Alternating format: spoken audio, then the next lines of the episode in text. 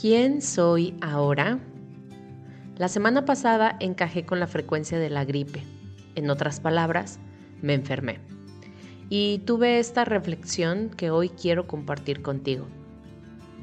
Cuando comencé a sentir mi cuerpo irritado y algo de febrícula, activé mis órdenes creativas de salud perfecta, es decir, le indiqué a mi cuerpo que recordara la perfección en salud que soy.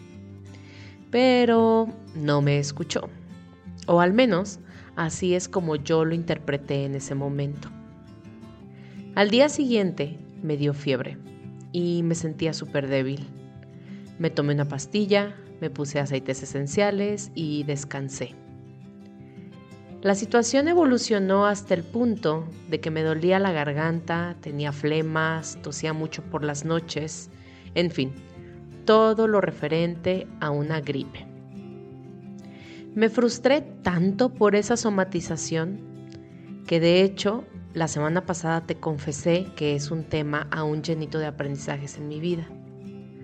Hasta me puse a llorar en la regadera mientras me bañaba pues siento que es una manera en la que mi cuerpo se limpia y se descongestiona.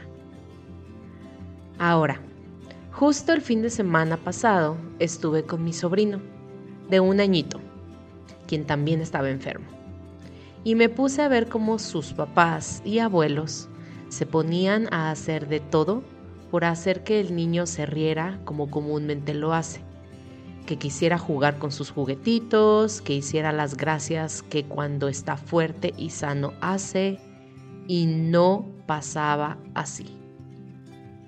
Él solo quería estar abrazado, mimado, sintiendo el apoyo y amor mientras le subía y le bajaba la fiebre y seguro la incomodidad de su cuerpo. Ahí entendí que nuestra parte humana adulta quiere acelerar los procesos incómodos o dolorosos por los que el cuerpo atraviesa al enfermarse. Pero, ¿qué pasa si la emoción requiere de sus horas o días o semanas para transitar y transmutarse?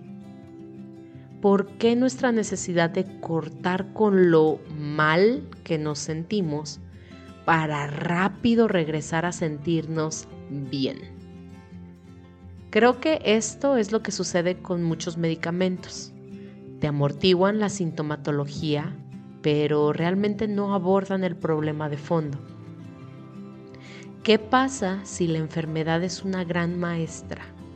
Quiere enseñarnos algo y nosotras queremos, a como dé lugar, cortarle la inspiración y ya pasar a lo que sigue.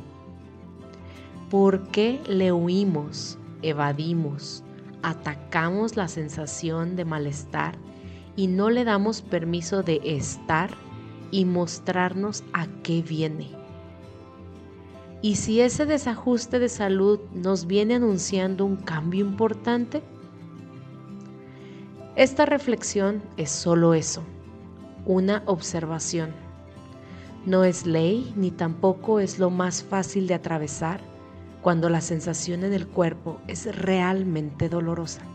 Simplemente creo que tanto tú como yo podemos darle espacio, tenerle paciencia, literal platicar con ella y enfrentarla, abrazarla y con amor entonces liberarla. Recuerda compartir este y todos los episodios con los que has sentido afinidad y sintonía para entonces elevar la frecuencia vibratoria del colectivo cada vez un poco más. Nos vemos en Instagram o Telegram para compartir dudas y reflexiones. Gracias, gracias, gracias.